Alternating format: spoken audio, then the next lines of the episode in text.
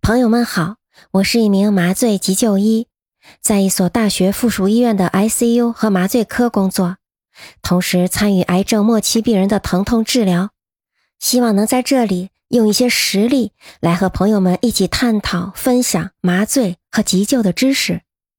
最初有这个想法，是我一次在去天津的动车上，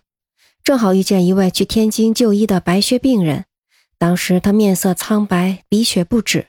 周围的人用各种方式帮他止血，比如鼻腔里塞着纸团，四十五度的仰头，还有人用冰凉的毛巾放在他的额头上。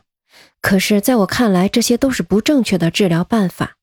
因为出血点并不在外鼻腔，所以塞多少的棉团都起不到压迫止血的作用，而堵塞和上氧只会让鼻腔里的血液吞进胃里，引起恶心和呕吐。所以在以后的专辑里。除了跟朋友们分享全身麻醉以及各种局部麻醉的方式、适应症，我还会不定期的分享一些急救常识、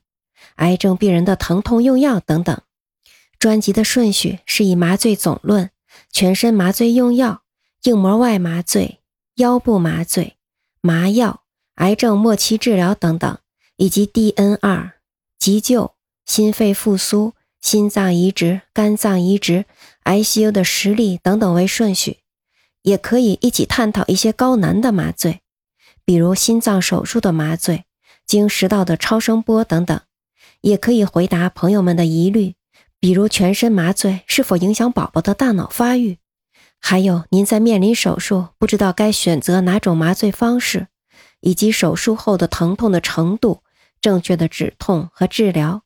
使用麻药缓解疼痛会不会引起身体对麻药的依赖性等等，都可以来到这里与我一起探讨。希望我的医学知识能够对您有所帮助，也可以应朋友们的要求增减内容，欢迎留言和指正。通过这个专辑，希望我们能够在一起共同的学习、进步和成长。